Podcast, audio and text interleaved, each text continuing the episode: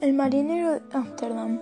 El bergantín holandés Alcamar regresaba nuevamente de Java, cargado de especias y otros elementos preciados. Hizo escala en Southampton y se autorizó a la tripulación a bajar a tierra. Uno de ellos, Hendrik Verstegen, traía un mono en el hombro derecho, un loro en el izquierdo y un pendiente de la espalda. Una farda de tejidos hindúes que pensaba vender en la ciudad junto con los animales. Era el inicio de la primavera y anochecía pronto. Hendrik caminaba velozmente por las calles un poco sombrías que apenas iluminaban la luz del gas. El marino pensaba en su pronto regreso a Ámsterdam, en su madre, a quien hacía tres años que no veía, y en su novia, que la guardaba en Monikendam. Calculaba el dinero que le ocasionarían los animales y tela buscando un comercio donde vender esos artículos exóticos. Up B. Bar Street, un caballero muy caballo se le acercó y le preguntó si buscaba comprador para el oro. Este pájaro, dijo, me convendría. Preciso alguien que me la sin que yo tenga que responderle. Vivo solo, como la mayoría de los marineros holandeses. Hendrik hablaba inglés, estableció un precio que el desconocido aprobó. Sígame, dijo este, vivo bastante apartado.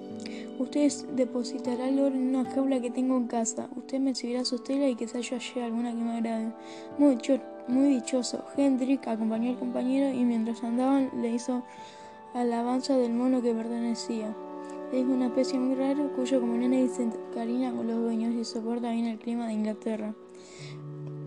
Muy pronto Hendrik dejó de hablar. El desconocido no le respondía ni siquiera parecía oírlo. Continuaron en camino en silencio uno al lado del otro. El mono atemorizó por la neblina, gemía como un niño y el oro sacudió las alas. Al cabo de una hora de caminar, expresó bruscamente el desconocido. Ya nos encontramos cerca de casa. Se hallan fuera de la ciudad, rodeado el camino grande, parques bordeados de verjas. De vez en cuando relucían a través de los árboles la ventana de un cottage. Y a veces muy distante, el, legumbre gritó una sirena en el mar. El desconocido se paró ante una verja, extrajo un llavero y abrió la puerta. Cerró luego que entró Hendrik, el marino estaba tranquilo. Divisabas apenas en el fondo del jardín una casita de aspecto bastante agradable, por cuyas celosías cerradas no se advertía ninguna luz. El caballero taciturno, la casa sin actividad, todo era bastante siniestro. Pero Hendrik se acordó que el extraño caballero vivía solo. Es un hombre insólito, pensó, y como tripulante holandés no, no es bastante adinerado para que alguien empiece a robarlo. Se abochornó ese momento, miedo. Si tiene fósforos, alumbre, dijo el caballero, metiendo una llave en la cerradura de la puerta.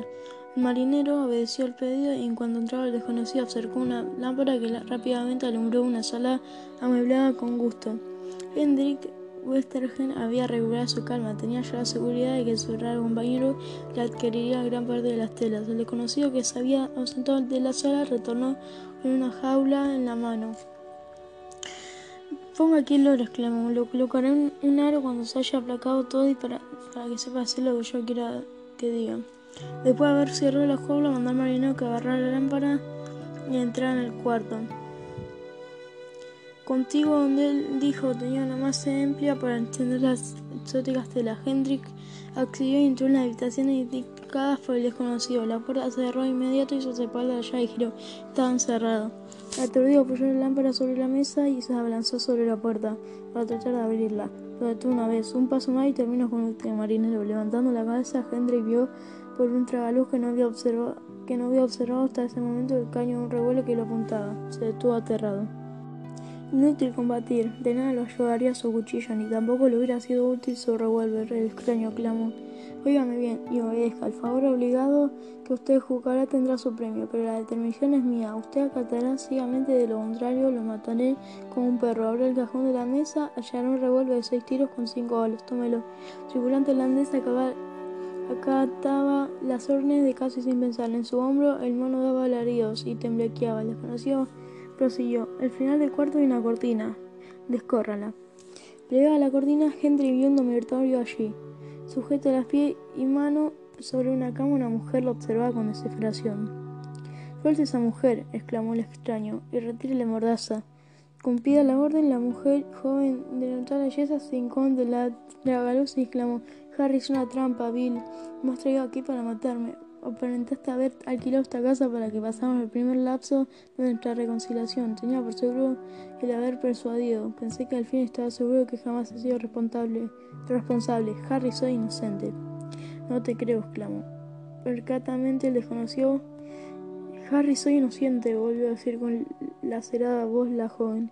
Son tus palabras finales. Las anotó miradamente, me las repetirán eternamente. Las voz del extraño castaño un poco más, pero rápidamente se afirmó porque sigo amando. Desde te decir menos te mandaría yo, pero por eso me resultaría inevitable, pues que te quiero. Marina, si usted no última vez a esa mujer antes que yo haya contado hasta 10, usted ya será sin vida junto a ella. 1, 2, 3, 4. Antes de que el desconocido lograra contar cinco, Hendrik abrió el fuego sobre la joven que constante rodillada lo miraba penetrante. La mujer se desplomó sobre el suelo de cara. Había recibido el disparo en la frente. Rápidamente un segundo disparo y alcancé al marinero en la sien derecha. Hendrik se precipitó contra la mesa, a su vez el mono con penetrante alaridos de terror se ocultaba su camisa. Al otro día unos fiatones oyeron gritos raros que pertenecían de un cottage en los alrededores de Southampton.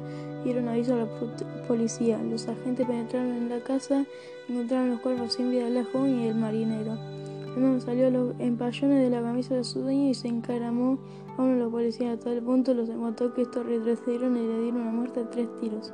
La justicia presentó su informe y parecía inudable que el marinero había dado muerte a la joven y luego se había suicidado. A pesar de eso, las causas del drama eran oscuras. No hubo complicación para reconocer los cuerpos. La madre de Drumbe se interrogó como la. Dama de un par del reino podía haber, sido, haber pertenecido sola en una dejada casa de campo con un marinero que había arribado el día anterior a Southampton. El libro de la casa no pudo proveer a la justicia ningún dato satisfactorio. La casa había sido rentada hace ocho días antes del trágico suceso. Un tal Collins de Manchester, imposible hallarlo.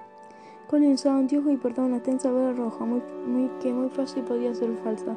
El Horta arribó de Londres rápidamente, veraba a su esposa y su abatimiento daba pena, como los demás. El, hacha, el hecho le parecía incomprensible, a partir de estos sucesos se había aislado del mundo. Viven en su casa de Kingston sin otra compañía que un mucamo mudo y logro que repite sin parar. Harry soy inocente.